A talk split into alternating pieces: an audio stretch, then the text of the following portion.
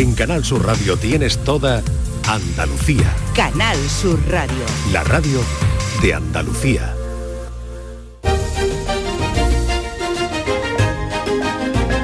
En Canal Sur Radio, Días de Andalucía, con Carmen Rodríguez Garzón.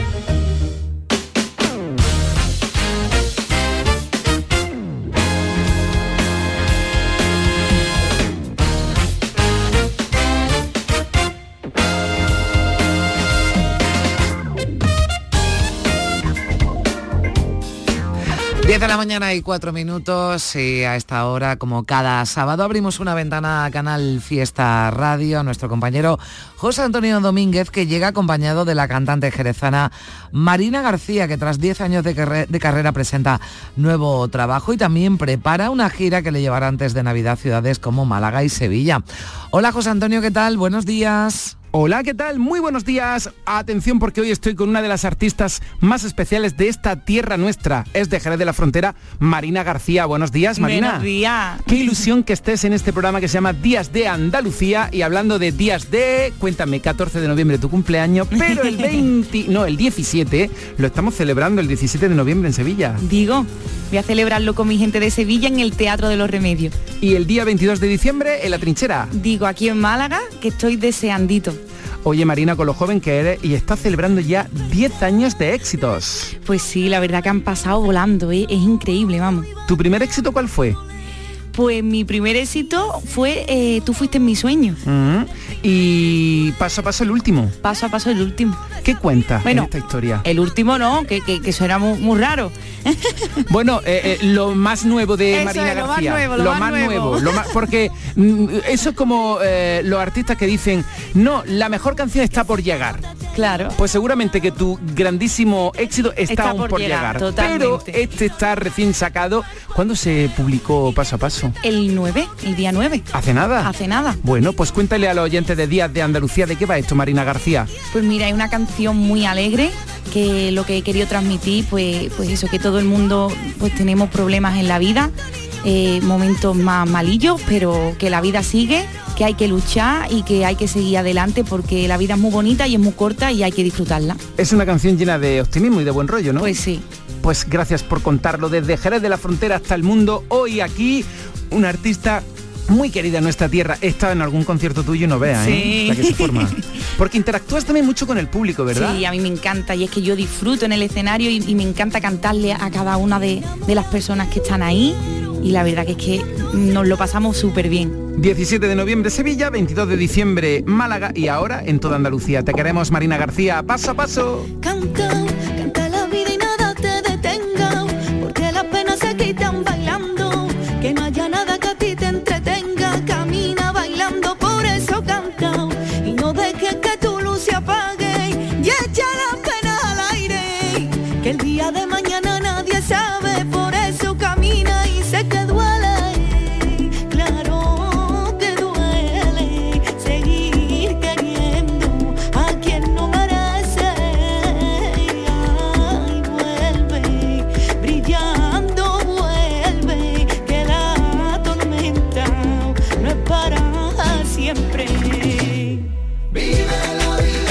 Marina García llegamos a las 10 de la mañana y 7 minutos aquí en Días de Andalucía. Enseguida se pasa por aquí Nuria Gaceño.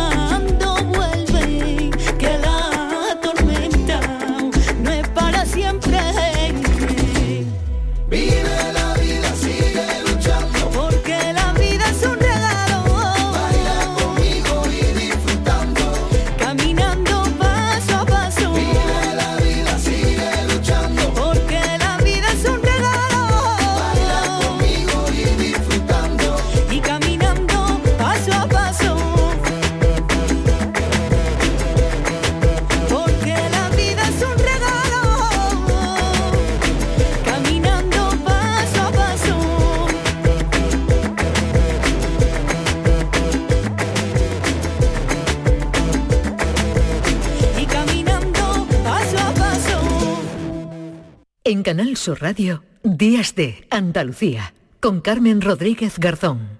Llega el sorteo 11 del 11 de la 11, el sorteo que más da. Un momento, un momento, un momento. ¿Qué pasa? ¿Cómo que más da? Que más te dará a ti, que son 11 millones. Vamos a ver cómo te lo explico. Como son 11 millones y 11 premios de un millón lo que da, pues es el sorteo que más da. ¿Cómo que qué más da?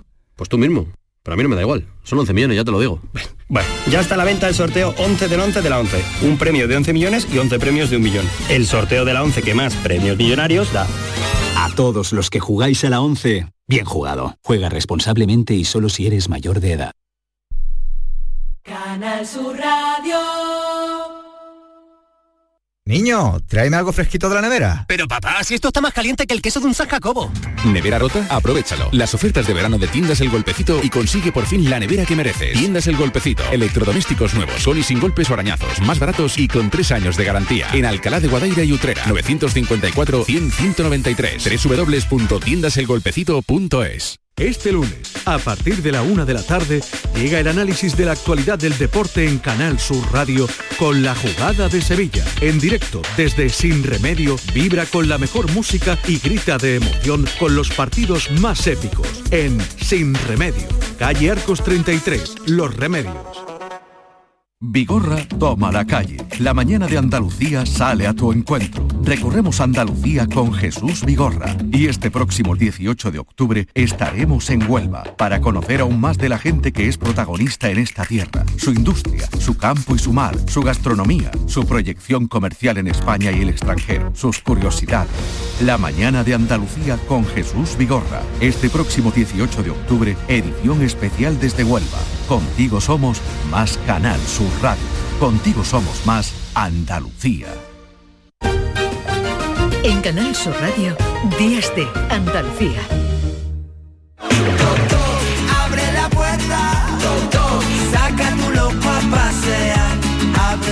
Abrimos la puerta aquí en Días de Andalucía a Nuria Gaciño. La Nuria, ¿qué tal? Hola, ¿qué tal? Muy buenos días. ¿Cómo ¿Qué estamos? tal? ¿Cómo llevas el sábado? Ay, Bien. fenomenal, como siempre. Y deseando ya que llegue mañana domingo, porque es que nos quedamos con las ganas el jueves, Nuria, de una goleada. Mm, Nos hemos venido arriba con la selección española masculina, que se ha puesto a meter goles ahí a casco porro, pero no, con Escocia ganamos, que está bien, pero bueno, un resultado más discretito. Es que claro, veníamos victoria ante Georgia por 1 a 7 y ante Chipre por 6 a 0. Y claro, pues queríamos lo mismo con Escocia, claro. pero eso es francamente complicado porque los escoceses ponen el muro ya no hay manera. Aún así se le ganó por 2 a 0 y ya solo queda el obstáculo de Noruega a la que también hay que ganar mañana.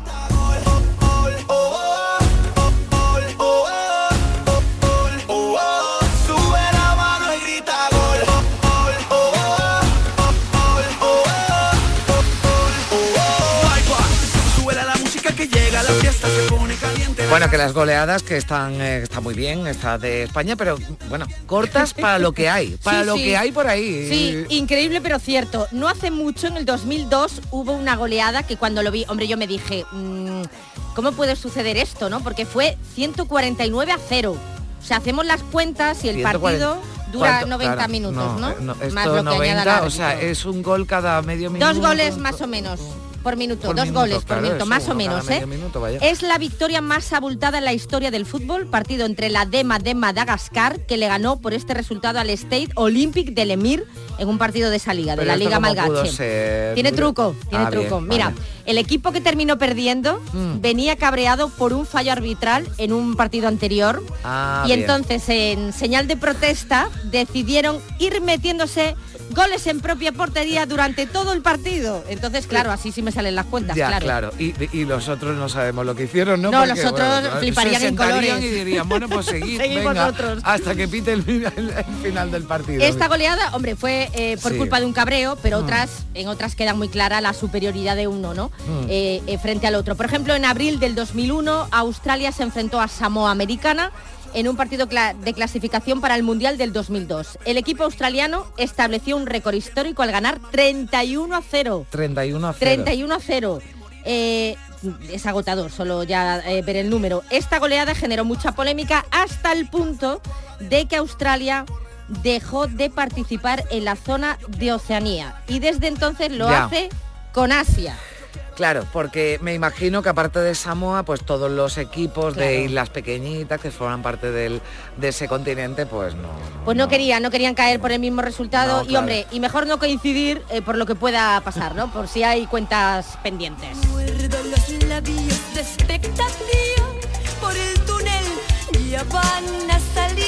Bueno, salieron en 1911 Sí. eh, por el túnel en los Juegos Olímpicos. Dinamarca se enfrentó a Francia en Ah. un partido de la primera ronda. El equipo danés logró una histórica goleada 17 a 1 que ya le vale para unos Juegos Olímpicos. 17 a 1. 17 a Oye, 1. que es Francia, que no era, Ya, que ya, no que es no la era- que Samoa, no era esta que estamos hablando. A Francia 17 goles. Qué humillante, ¿no? Bueno, decías tú Samoa, hay algunos fijos, como por ejemplo San Marino, Ya, ¿vale? bueno, sí. Esto, esto como mucho alguna vez habrán ganado Eurovisión, pero, pero poco más. Yo creo que ni eso. Mira, partido clasificatorio hacia la Eurocopa, la del 2006, Alemania derrotó a San Marino por 13 a 0. Ya. Podolski marcó seis goles. Otra vez San Marino, de por medio. Esta vez en un partido de clasificación para la Eurocopa del 2008, Polonia ganó 10 a 0. Bueno, Vale. mejoraron un poquito, pero vamos, que los pobres seguían encajando. Y luego tenemos el caso que yo Sí. creo que te tienes que acordar, que también generó muchísimo debate, el de un partido de alevines que terminó con un Mm. 47 a 0, algo poco habitual, fue en categorías eh, base de Canarias en el 2017. Fue por un 47 a 0. A mí esto, mira, Qué eh, dolor. si son profesionales, si hablamos de equipos, bueno, aunque, oye, pues San Marino y Samoa seguramente Ya. será el, el señor eh, eh, fontanero o oficinista el que después está jugando porque no deben ser ni profesionales y con todos los respetos lo digo, pero con los niños ya estamos hablando de otra cosa. Sí, es que esto generó debate por eso, por lo que tú estás comentando, Carmen. Es que, vamos a ver, a unos niños que están jugando con ilusión, que bueno, pues ya está, ¿no? Pero esto, esto ya me parece demasiado, no Esto sé. está feo. Está muy feo. Eh, pero bueno, eh, también pero para hay- eso está el equipo rival, no digo los niños, el entrenador tal y dice, oye, ya está, paramos, ¿vale? Es y que dejamos, se los dejamos jugar. culpa, Yo qué sé, algo. Sí, sí, decían algunos que, hombre, que el equipo eh, ganador, en este caso el entrenador, tenía que haber dicho, oye, Claro, parad el carro. sí. Pero bueno, también hay los que lo defienden, porque dicen que es otro revés más que encuentras en tu vida y que cuanto antes mm, lo que Ya, experimentes bueno, mejor. pero un bueno. revés, eh, vale, con un 8 a 0 ya me lo he aprendido. No hace falta que metas 49, insistas ya más. está. He aprendido que se pierde también en la vida, pero Mira, bueno. eh, en la Liga Española, Real Madrid 10, eh, Rayo Vallecano 2, no hace mucho. Bueno. Pensaba yo que era la mayor goleada del Madrid, pero que va. No. La mayor goleada fue al Barcelona 11 a 1 en 1943. Bueno, esto sí que es gordo. Bueno, ya, pero da igual, da igual. 1943, ha Lo pasado mucho. Lo raro es que no lo saquen más a colación. ¿eh? Oh, olvídate, olvídate de esto. Bueno, en la liga inglesa y en la francesa las mayores goleadas han sido por nueve tantos, o sea, nueve goles, Manchester United en la Premier, Paris Saint Germain en Francia y toca ahora una pero muy, muy que muy especial para nosotros. Señor, señor, gol. Gol de señor. Gol de señor, el número 12, El número 12 ya lo teníamos, ya lo teníamos. Me muero, me muero, me muero. Me muero, me muero. Ay, Dios, ¿quién no lo recuerda, eso no? Fue, eso fue ese 12, 12-1. Sí, 12-1. Encima, Sí. encima, ¿eh? Oye, dejaron que marcase uno Malta Sí, y todo, ¿eh? Esto fue después, no fue porque yo no sé por qué hay eh, quizás instalado equivocadamente. Esto fue en el mundial, no. No, no, fue no, en el no. mundial, fue en la Fue Eurocopa, después, ¿no? Fue después, partido clasificatorio precisamente para la Eurocopa de Francia que es del lo que nos 84. estamos jugando ahora, la Ujú. selección. Que sea. por cierto España fue su campeona en esa Eurocopa después de todo lo que le costó meterse, porque este partido se jugó el 21 de diciembre de 1983. Mm. Bueno, José Ángel de la Casa era el que escuchábamos, a nuestro querido José Ángel de la Señor, Casa, que se quedó sin voz.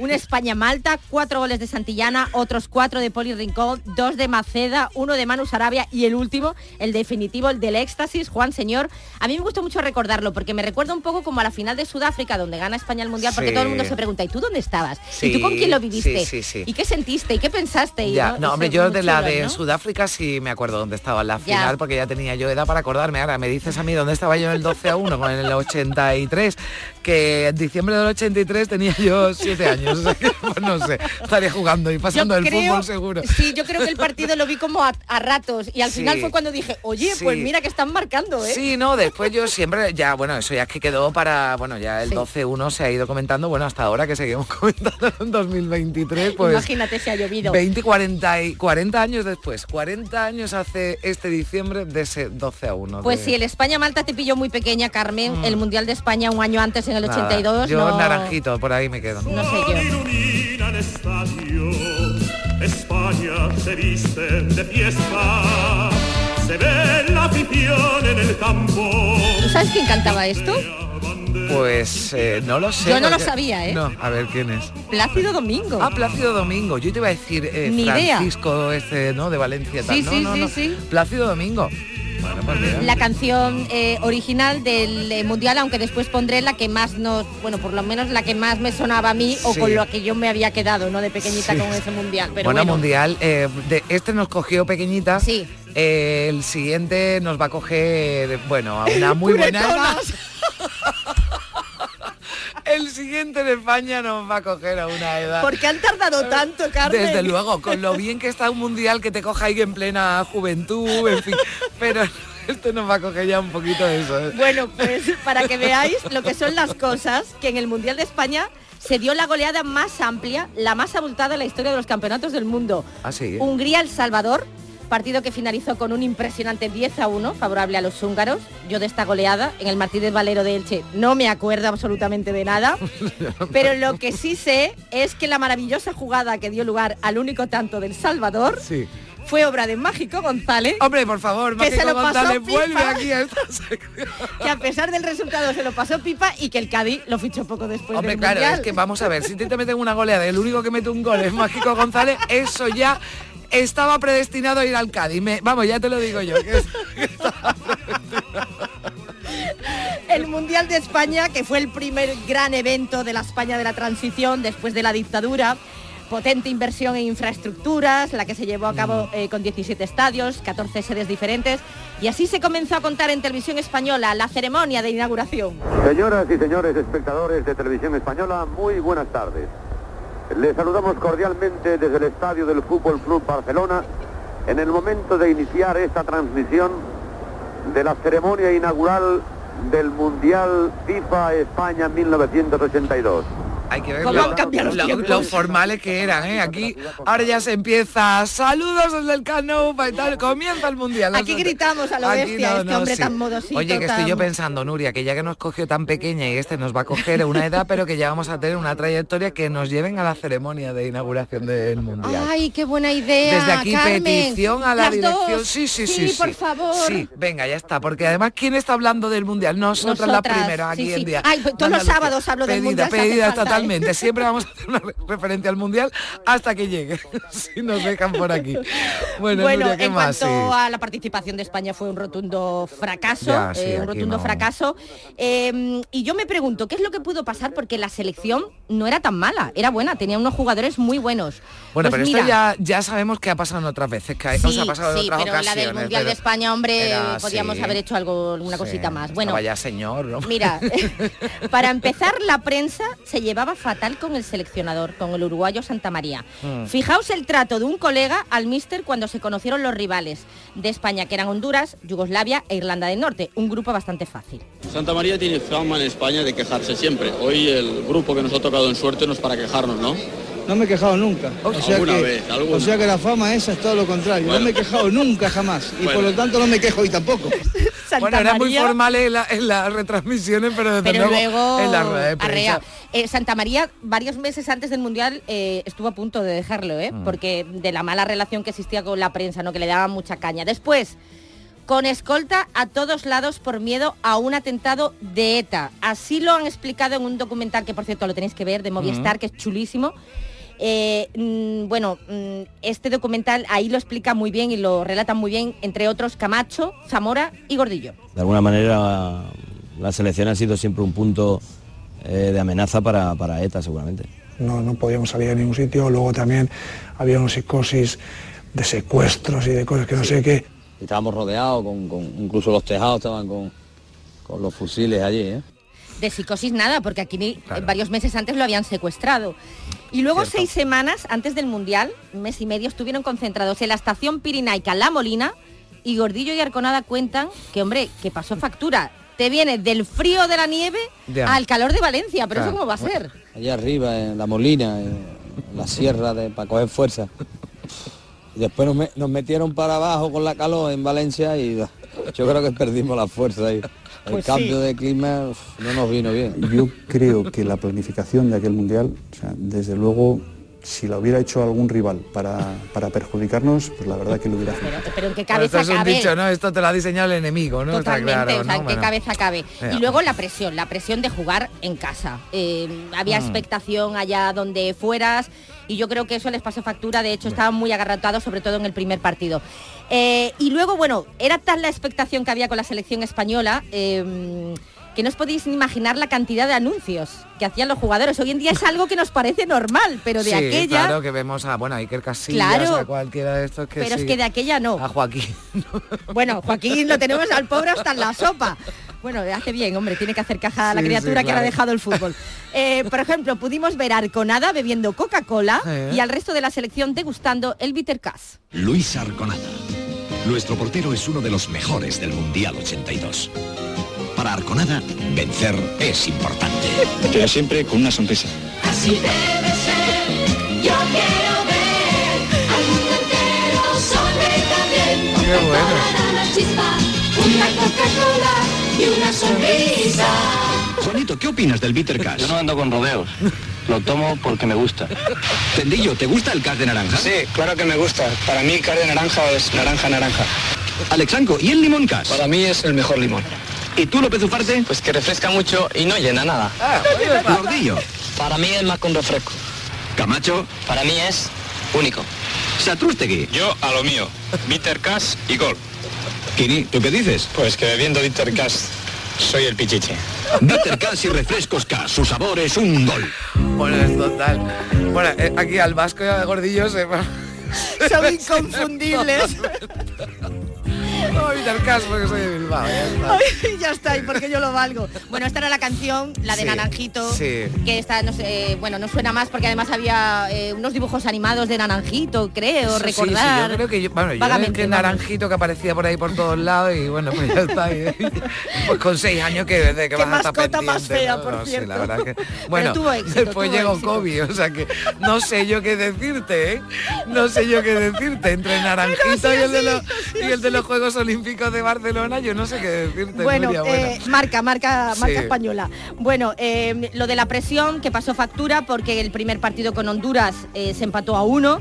Ahí es que estaban aga- agarrotadísimos. Sí. Contra Yugoslavia se ganó 2 a 1, pero costó además el famoso penalti que pitaron en contra, que fue 20 metros fuera del área. Y en el tercer encuentro, que había, que había que ganar como sea Irlanda del Norte, y que, que se iba a ganar porque era Irlanda del Norte, Mm. bueno, pues se perdió y no se sabe todavía cómo. bueno. José Ángel de la Casa cuenta en el documental que la explicación pudo ser la cerveza que se tomaron los irlandeses. Ese mediodía en el Hotel City en Valencia estábamos con los jugadores de Irlanda del Norte que jugaban el último partido y ya se iban, les daba igual, pero hartos de cerveza, tomando el sol, nadando en la piscina.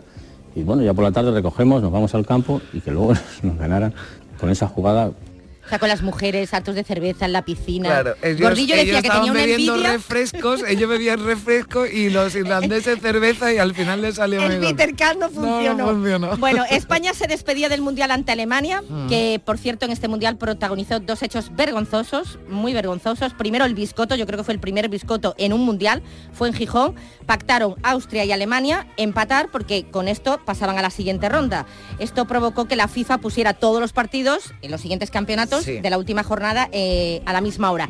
El perjudicado fue Argelia, que caía muy simpático y fue tal la indignación de los amantes al fútbol en Gijón que estuvieron algunos esperando a los jugadores de Alemania para tirarle huevos, insultarles, no veas la que se lió. Y luego el otro hecho terrorífico fue una de las peores imágenes en un mundial, eh, fue en el partido de semifinal en el Sánchez Pizjuán de Sevilla, Alemania Federal, Francia, la patada del guardameta germano de Schumacher al francés Batistón. Bueno, fue uno de los choques corporales nunca vistos, terribles. Yo, de verdad, ese hombre no sé lo que estaba pensando. Para colmo de males, ni amarilla ni penalti, y Batistón fue trasladado a un hospital en donde el diagnóstico fue contusión cerebral, rotura de dos dientes y una vértebra. ¿Y que tenían que, que tenía que haber hecho para que le sacara mínimo una no lo sé, tarjeta? O no lo sé. Hombre, ahí el un hubiese sido fundamental, Bueno, pero vamos, claro. se ve claramente. Bueno, ve y además si ya ves el bueno. estado del jugador, mm, Fatal, hombre, pues horrible. dice, no, mira, no tengo prueba de que le ha dado, hombre, alguien le ha dado, ¿no? Con algo se ha tenido que dar. Vaya. Esta entrada tan bestia eh, ha perseguido toda su vida a Mm, Schumacher sí. y yo creo que también fue lo que decantó en la final que todos apoyásemos más a Italia que a Alemania, ¿no? Le cogimos Ya. un poquito de manía. Y en esa semifinal Alemania-Francia, Eh, al final tuvieron que ir a los penaltis y fue la primera vez que se pusieron en marcha los penaltis en un campeonato del mundo. Fue el Mundial de Maradona, que Alema- eh, Italia lo eliminó, se fue llorando, pero eh, se resarciría cuatro años después en México 86. Y otra de las grandes imágenes del Mundial de España fue la que se dio en un Francia-Kuwait de la primera fase. Fue- este fue genial. Iba ganando Francia por 3 a 1, marca el cuarto gol Francia y de repente el jeque Fahik al-Hamad al-Jaber al-Sabah, presidente de la Federación de Kuwait y hermano del emir, terminó saltando al campo de Zorrilla en Valladolid para decirle al árbitro que tenía que anular ese gol. Pues el árbitro, No, que era no. el soviético Miroslav Stupar, lo terminó anulando. Qué barbaridad. O sea, una barbaridad total. Por supuesto, la FIFA lo expulsaría de por vida. Y, mm, y hablando de árbitros, ver, mal que que al no final sabemos qué le dijo, que igual, no sé. lo amenazó, ¿no? Eh, bueno, no lo no sé, sé, no sé. Pero bueno, no lo sé. Eh, al final terminó eh, Francia ganando ese partido, menos mal. Y hablando de colegiados, este es buenísimo.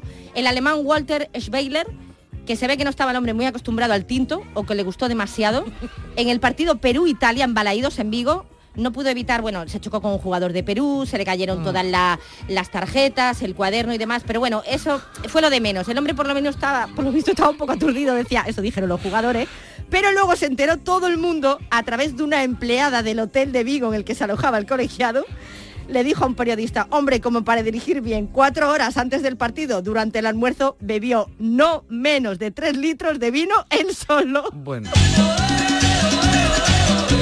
Hombre, sería Alvariño, ¿no? En Vigo, ¿no? Más que tinto, ¿no? El resultado es lo de menos, ¿no? Pues eso, que he venido a, a pasármelo bien. Bueno, que sí, no, la verdad que nos lo hemos pasado genial, Nuria, como siempre, que esperemos que mañana, bueno, si no por goleada, que gane, que gane, que, Que gane España, igual, que gane ¿eh? España, me da igual, por uno porque está en vale. juego y ya, bueno, queremos disfrutar de la de la Eurocopa porque ya. Pero, mm, por- porque Carmen, ¿tú te imaginas la Eurocopa sin España? yo no. No, o sea, no, yo no. no, no, tiene que. ser. Nuria, gracias. Besito, Feliz sábado, adiós. Chao.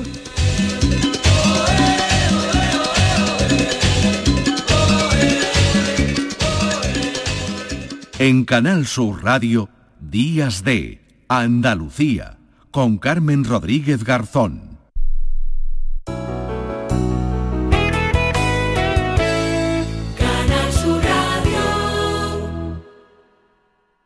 ¿Ya conoces las lavadoras Nevir? Lavadoras de hasta 12 kilos con motor inverter y etiqueta energética clase A. Porque Nevir siempre piensa en el ahorro de la factura de la luz. Con las lavadoras Nevir podrás esterilizar la ropa deportiva y disfrutar de su velocidad de centrifugado y sus tres modos de lavado rápido. Si no la tienes aún, ve ya por tu lavadora Nevir. Sigue la corriente del río. Navega en la inmensidad del océano. Adéntrate en la jungla. Descubre lo desconocido. Sumérgete en un mundo de medusas. Rodéate de peces tropicales y echa raíces en el manglar. Ya estás conectado. Déjate abrazar por el mar. acuariosevilla.es Jesús Vigorra, Mariló Maldonado. Yuyu. Antonio Caamaño. Rafa Cremades, Pilar Muriel. Carmen Rodríguez Garzón, Inmaculada González. Jesús Márquez. Todos están en Canal Sur Radio Sevilla. La radio de Andalucía en Sevilla. Este sábado no hay fútbol de primera, pero sí hay liga. Tenemos partido en Primera Federación con el encuentro Córdoba-Mérida. Hay Liga de Baloncesto. Juegan Unicaja Málaga Juventud y Bilbao Covirán Granada. En Fútbol Sala, partidazo con el Córdoba Patrimonio Jaén Paraíso Interior. Y además tenemos la Kings League desde el Estadio de la Rosaleda. Y queremos vivirlo todo contigo en la gran jugada de Canal Sur Radio, desde las 3 de la tarde con Carlos Gonzalo y Pedro Sánchez. Contigo somos más Canal Sur Radio. Contigo somos más Andalucía. En Canal Sur Radio, Días de Andalucía, con Carmen Rodríguez Garzón.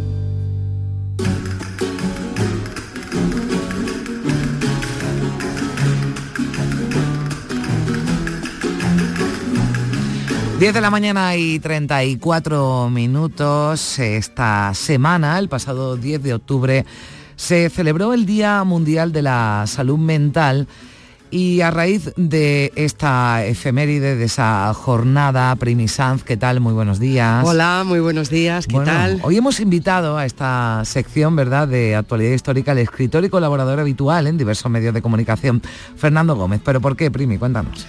Bueno, aparte de que Fernando Gómez cuenta muy bien todas las cosas, él siempre trata temas de historia, historia y misterio. Ha hecho un libro también que fue muy famoso sobre cementerios. Acaba de publicar un libro que se titula El viaje al centro de los manicomios y en el que encontramos los manicomios más famosos del mundo y también algunos de los personajes ilustres que allí se alojaron. Vamos a saludarlo. Fernando, muy buenos días. A ver, es- eh, un segundito, Primi, que estamos intentando comunicarnos con ellos. Ahora sí, Fernando, hola, ¿qué tal? Buenos días. Hola, muy buenos días, Carmen. Buenos días. Viaje al centro de los manicomios. Bueno, que me imagino que hay muchísimas historias eh, repartidas, ¿no? Además por todo, por todo el mundo, y como decía Primi, con muchos personajes ilustres, ¿no? Que pasaron, que pasaron por allí. Eh, muchísimos, muchísimos hay. Entonces es un repaso por la vida de muchos de ellos, tanto famosos como personas anónimas que han tenido pues una vida bastante desgraciada y han sido metidos en esos lugares a la fuerza eh, para conseguir algo. Ya, claro, porque habrá habrá historias de, bueno, pues de gente que tuviera algún problema, ¿no? De salud mental, pero gente que por diversas razones, ¿no? Eh, Personas que por diversas razones, pues era un sitio en que familia o instituciones, ¿no? Pues era una forma de quitarse de quitárselo de en medio, ¿no? Eh, exactamente, exactamente. Cuento el caso de una de una chica que era heredera de un, de, un- de bastante dinero, entonces la familia se encargó, cuando murieron sus padres, de eh, meterla en un centro psiquiátrico.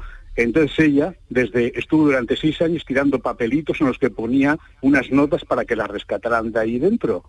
Y hasta el cabo de seis años no hubo una persona que llevó esa nota a un periódico y a partir del movimiento que hizo el periódico y la campaña que hizo, la chica esta fue eh, vuelta a estudiar si tenía alguna enfermedad mental y salió del, del psiquiátrico. Menos mal. Bueno, Fernando ha planteado este libro Viaje al centro de los manicomios como una recopilación de cartas, además de un epílogo que está dedicado al manicomio de Horta. Y la primera de estas cartas es al Hospital de los Inocentes en Valencia y parte la historia de, un- de algo fascinante, porque a mí me gusta mucho, yo creo que a todos, que Joaquín Sorolla, el pintor, y hay un cuadro que no sé si podéis ahora recordar, que era el padre eh, Jofré defendiendo a un loco, y cuenta una historia, Fernando, de 1409, que es el primer centro psiquiátrico de la historia, el Hospital de Valencia de los Inocentes de Valencia. Eh, exactamente, fue ese día en que el padre Jofre iba a dar un sermón, entonces vio que tiraban una serie de piedras a unos mendigos que además tenían eh, problemas mentales, entonces él se puso en medio y a partir de entonces fue cuando subió al sermón ese mismo día, dio el sermón el mismo día desde el púlpito y eh, empezó a recaudar fondos. Y en muy poco tiempo eh, se, consiguió hacer ese hospital porque él supo también vender la, idea porque dijo que de la misma manera eh, que los eh, que los locos eran apedreados, pues también los locos a su vez pues, pues se podían meter con la gente en la calle y podían evitar ese tipo de violencia. Entonces es cuando se crea ese primer manicomio que no realmente no es el primer centro de recogida de, de, de personas deficientes, sino que eso ya lo hacían eh, 100 años antes los árabes. Los árabes y en Granada... eh, el un Maristán de Granada, que, que ha quedado precioso, vamos a recordarlo, que, que se ha recuperado y que ha quedado estupendo. Eh, exactamente. Entonces ahí eh, no era nada, ningún tratamiento agresivo como después fue durante en los, en los hospitales del siglo XVII, XVIII, que era mucho más agresivo. Allí simplemente eran tratamientos con música, con agua, eh, con caminatas. Era una cosa eh, mucho más dinámica y mucho más eh, humana que, que, que lo que después conocemos como el- el- los psiquiátricos o manicomios eh, habituales, esos que nos dan tanto pánico que hemos visto en películas que, que siempre nos dan nos dan miedo por una cosa, porque es esa fina línea que no sabemos si cualquiera de nosotros en un momento podemos traspasarla, por la presión, eh, por el estrés, por miles de cosas. Cuento el caso de una chica Mm. que fue, se volvió loca porque le dieron tanto trabajo, tenía que encender y apagar las luces todos los días de, de una casa, pero eran eh, infinidad de ellas, entonces ella se ponía muy nerviosa porque no le daba tiempo a terminarlas, entonces ahí hubo un momento en que explotó y tuvieron y fue recluida esta sirvienta en un, en un hospital psiquiátrico. Claro, porque hay métodos, ¿no? Decía, bueno, algunos más suaves, ¿no? Como fíjate que pues nos puede parecer eh, además, eh, bueno, pues algo sorprendente, que en el, en el siglo, ¿no? En el siglo XIV hubiera, hubiera métodos más suaves que los que se, se implantaron, ¿no? Después, pero afortunadamente, afortunadamente ya ha habido también, y la ciencia ha evolucionado mucho, y tratamientos pues, para tratar eh, algún problema mental que antes pues no había otro y se requería, bueno, pues ese internamiento. Pero claro, eh, sobre todo algunos manicomios tienen merecida, ¿no? La mala fama. Eh, fueron la mayoría, la mayoría porque tenían unos tratamientos que ellos no pensaban que eran malos. Eh, bueno, si vamos a, por ejemplo, al de Londres, al Bedlam de Londres, pues ¿qué vemos? Vemos una silla en la cual estaba suspendida la silla del techo, ponían ahí al pobre enfermo y empezaban a darle vueltas a toda una velocidad tremenda, la silla con él subido encima, hasta que eh, se mareaba y empezaba a devolver, porque en, en ese tiempo se pensaban que era una enfermedad física, eh, que que la persona devolviendo pues estaba soltando todo el mal que llevaba dentro. Pero todo eso ha cambiado y después vinieron los fármacos, los fármacos son, son los que han dado el gran paso y entonces muchas de esos tratamientos agresivos pues se han, han desaparecido. Mm. Bueno, y además, es verdad, Primi, eh, este libro, Fernando, tiene, a mí me, me ha gustado mucho que cada carta, ¿no? Va bien relacionada con una película y una canción, ¿no? Que recomienda.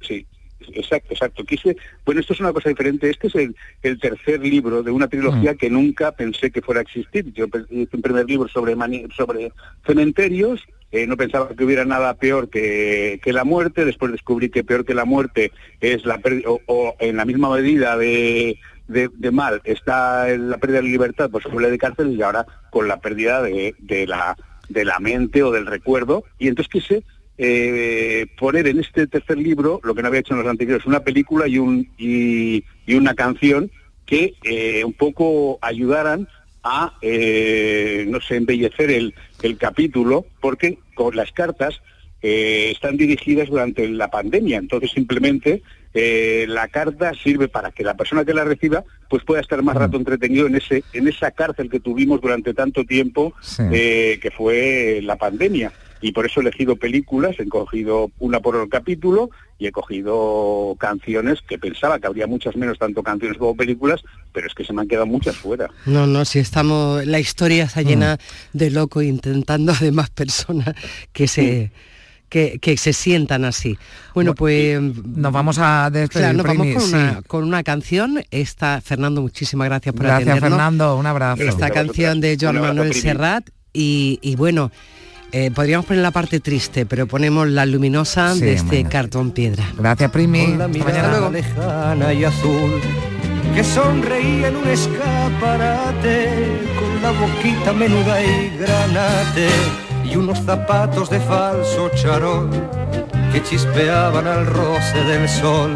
Limpia y bonita siempre iba a la moda, arregladita como para ir de boda y yo a todas horas la iba a ver porque yo amaba a esa mujer. La primera libertad del silencio. Música.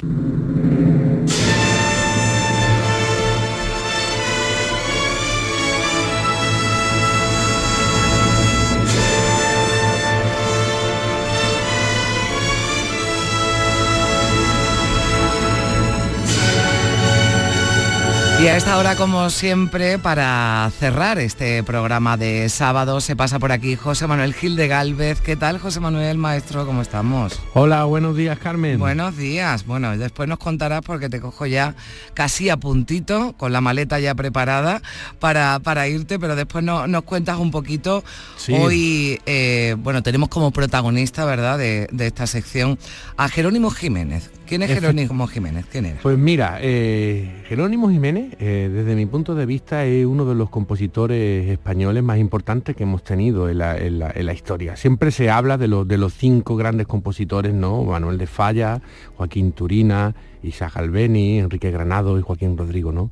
Para mí, digamos que Jiménez después de, esa- de ese- de esos grandísimos cinco compositores que no, son los que más nos han hecho pasar la historia, eh, eh, es el, eh, Jiménez es el siguiente, verdaderamente, ¿no? Es un, es un compositor de una calidad enorme.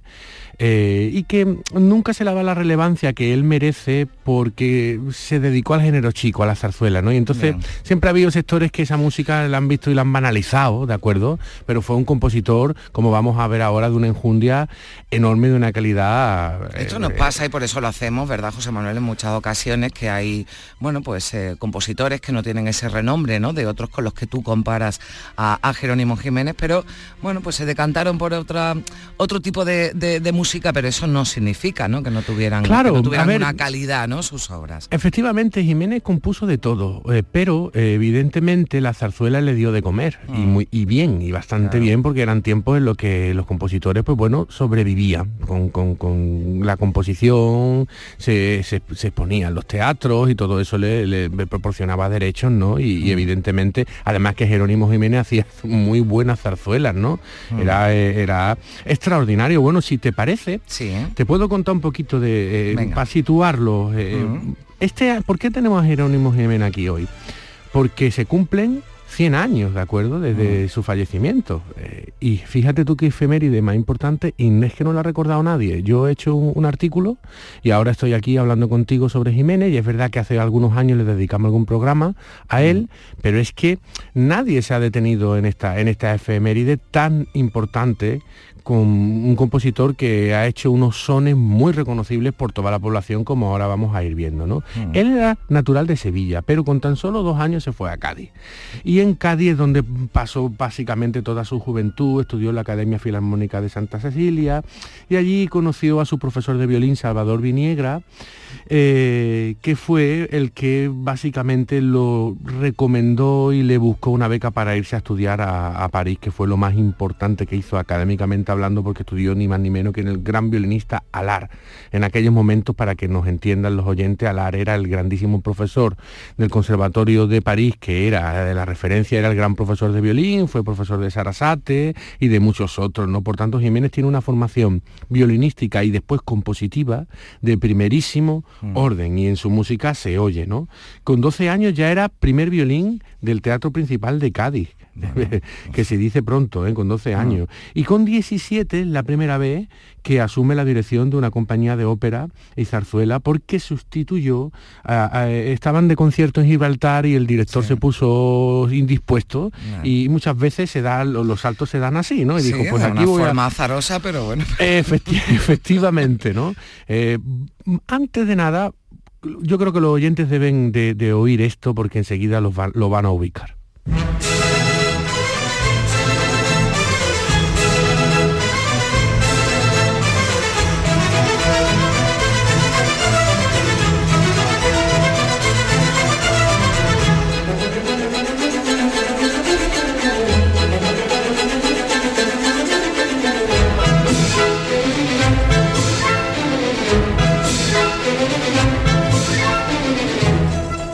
Fíjate qué bonito. poquito, sí, qué ¿eh? bonito, qué bonito. Mira, esta es eh, la famosa boda de Luis Alonso, Sí. también compuso el baile, que luego lo vamos a ver. Esto era una trilogía, eh, eh, se llegaron a hacer dos partes, con, con- era un sainete de Javier de Burgos, Mm. pero esto básicamente lo que hace es recordar al, al popular Luis Alonso, que era un profesor de baile clásico de estilo cañí gitano de la Cádiz de mitad del siglo XIX. ¿De acuerdo? Entonces, digamos que toda esa historia y todo este corolario, pues se pone en zarzuela de una forma verdaderamente magistral, ¿no?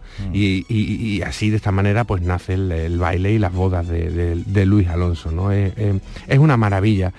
Eh, Jiménez no es solo importante por lo que él hizo, sino por lo que inspira a los compositores grandes que van a llegar después. Por eso es vital. Y porque también se encuentra en un paso intermedio entre los compositores extranjeros que vinieron a España y compusieron sobre nosotros, que hemos ido hablando de Sí. ello, ¿no?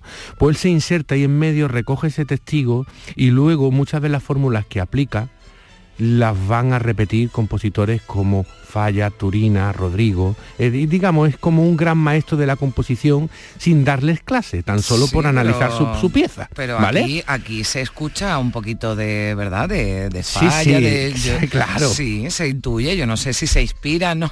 La inspiración Efectivamente. es, es mucha o poca, pero, pero sí que se nota. Mira, sí que se fíjate cuál es la, fíjate Mm. cuál es la obra central que más influye en estos compositores, pues la tempranica. ¿De acuerdo? La Mm. tempranica es una zarzuela que hizo en 1900, que es la más importante que hizo, que digamos que basa su acción en Granada y en la Sierra Granadina, lo típico de la zarzuela. Mm. Señoritos de Granada de la ciudad, la gente del campo de la sierra, y, y a, a- a raíz de ahí, pues se- se- hay una trama que es maravillosa y compone esta maravillosa zarzuela que se denomina la tempranica. Vamos a escuchar la tarántula, que es la pieza más famosa de todas de esta zarzuela. La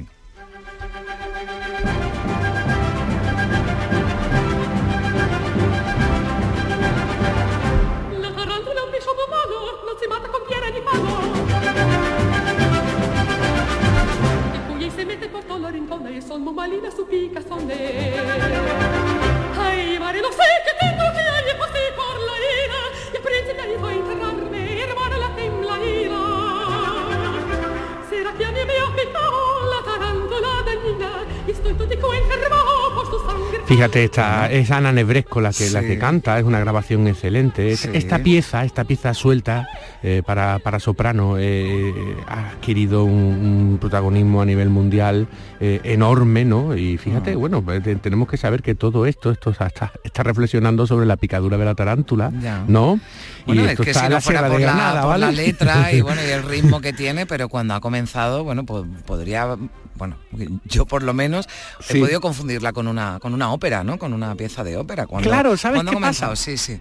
Es que eh, eh, eh, la, la zarzuela, hay como todo, en la Mm. ópera hay, hay títulos que son de primer nivel y otros que son más normalitos, pues la zarzuela pasa lo mismo. Y este es un título de primer nivel de la zarzuela, que bueno, se mantiene en el género, el género chico porque la temática es española, porque lo, lo- lo, digamos que sigue manteniendo muchas cuestiones cómicas, pero vamos, eh, no, no- no tiene ninguna diferencia de calidad con ninguna, con, con cualquier ópera, ¿no? Lo que pasa es que bueno, está encasillado en, en- en- en- en- en- en el gran llamado género chico, ¿no? Que, que- que- que- que eso muchas veces a lo mejor lo que hace es encorsetarlo, pero musicalmente es una pieza de, de un, de un nivel maravilloso, ¿no? Eh, está claro. Bueno, de, de esta tempranica eh, empiezan a inspirarse muchos compositores. Por ejemplo, eh, esta zarzuela precisamente la convierte en ópera Moreno Torroba, que lo que hace es ponerle música a muchos diálogos de la zarzuela y la denomina María la Tempranica y, y ya la convierte en ópera. Y luego, eh, fundamentalmente, eh, lo que hay mucho, mucho, mucho en la zarzuela de la de la tempranica es un, un influjo posterior Mm. en la música de falla y fundamentalmente en la, en la, en la vida breve, ¿no? Es, eh, digamos, la tempranica de Jiménez y la vida breve de Manuel de Falla son dos piezas que van a la mano.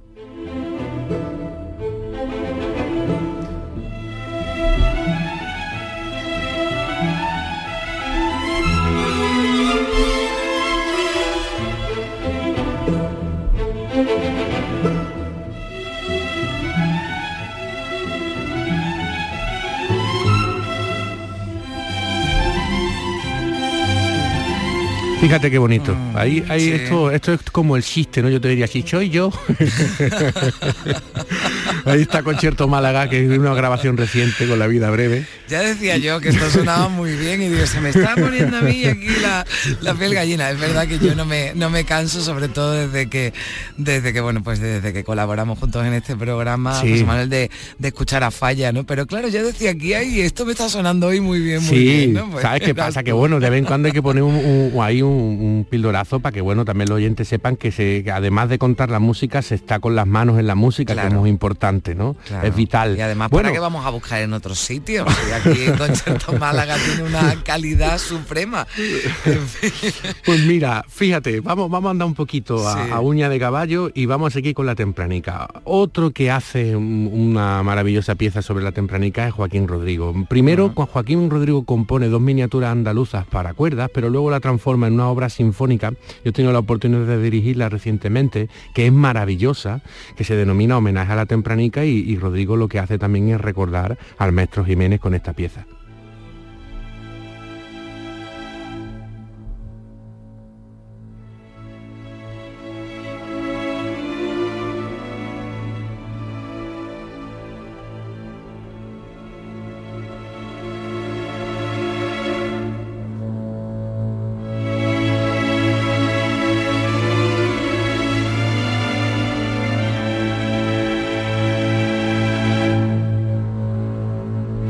Fíjate, fíjate Carmen, qué bonito, esta es la introducción. Te, te he estado contando que la, tem- la tempranica se sucede en, en- en Granada, ¿de acuerdo? Fíjate esta introducción, cómo, cómo el compositor trata de, de- de pintar el paisaje de, una Granada nublosa, ¿no? Al menos así lo veo yo. Y, eh, eh, pero también tiene esa, esa, esa nos- ese temperamento y esa nostalgia a, a- a la vez del andaluz, ¿no? El andaluz es una persona con, de temperamento, ¿no? Pero también con mucha nostalgia, ¿no? Que, que- que, eh, esa, esa imagen de que le da pena de su propia vida, pero que la vive con mucha dignidad, ¿no? Vaya definición. Sí. Es que eso está en toda esa música, ¿no? Y es verdad que al final es nuestro carácter, ¿no? El decir, bueno, al final lo he echado, estamos echado para adelante a pesar de todo. ¿no? es así. Sí, sí, sí. No, la verdad es que suena, decías tú, una granada eh, nublosa. Yo me imaginaba una granada como de lejos, ¿no? Como Sí, y ahora, y ahora suena... despides, ¿no? Y a- sí, y ahora suena un poco como ese pasado imperial nazarí, ¿no? Fíjate, vamos a darle una, una mijita más de, de volumen.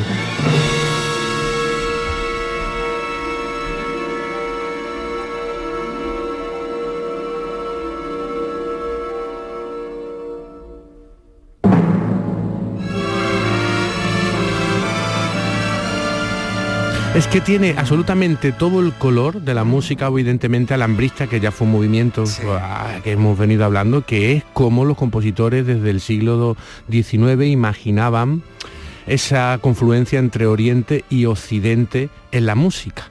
¿De acuerdo? Es- es- es- y por eso se oyen esas armonías, ¿no? Porque en definitiva al final, cuando se está recordando ese pasado, desde una etapa ya romántica y se recuerda el pasado musulmán, también es- está idealizado, ¿no? Eh, con esa, esa confluencia de Oriente y Occidente como una, como una civilización que verdaderamente fue única. Y ahí está, ahí está. Bueno, qué gustazo escuchar la música, pero también escucharte a ti, José Manuel. Es que me, me quedo en boba con las cosas que cuentas y la... y La música da para mucho. La, música da para mucho, desde luego Sí, que sí, sí. claro y que sí. acompaña, bueno, nos acompaña además en esta en esta mañana de, de- de sábado. Bueno, ¿con qué con qué no, nos despedimos, eh, José Manuel? Pues mira, eh, vam- nos despedimos con el famoso baile de Luis Alonso, que es la, digamos, Mm. la otra entrega eh, diferente a las bodas de Luis Alonso, son dos zarzuelas distintas, que es una pieza, una pieza preciosa y yo creo que para irnos hoy eh, es la mejor que podemos escoger. Bueno, a ver, vamos.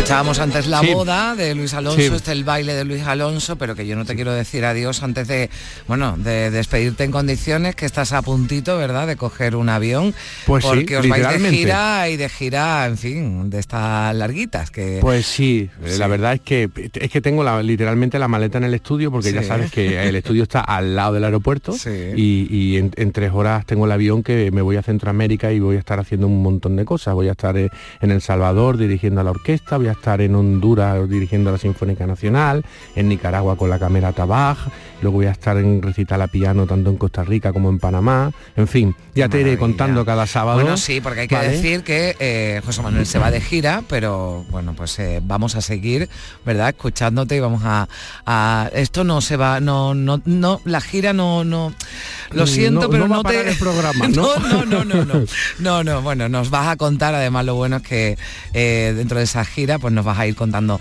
algunas cositas en, los en los próximos eh, programas. Así que, Eso es. bueno, buen viaje y hasta Muchas la gracias, próxima Carmen. semana. Un beso Venga, fuerte. hasta la próxima semana. Hasta luego.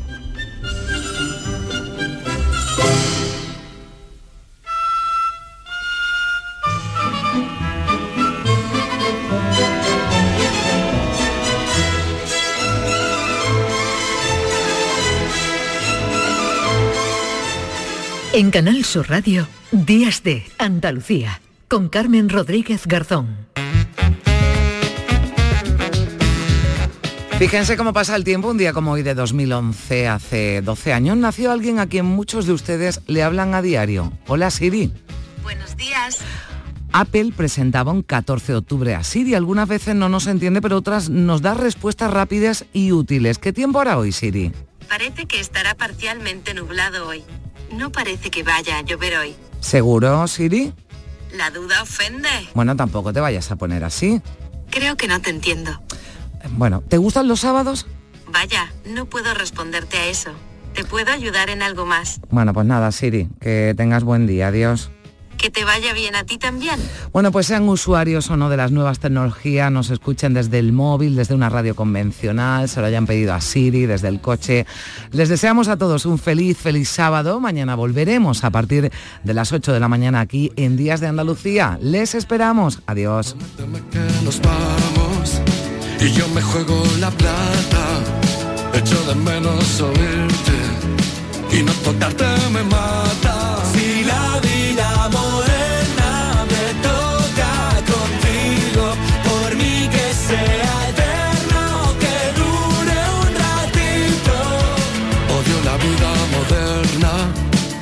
Esta luz fluorescente. Larguémonos hacia el sur para que el sol nos caliente. Odio la vida moderna, pero me he puesto contento cuando he mirado de espaldas, tus piernas en movimiento. Sí,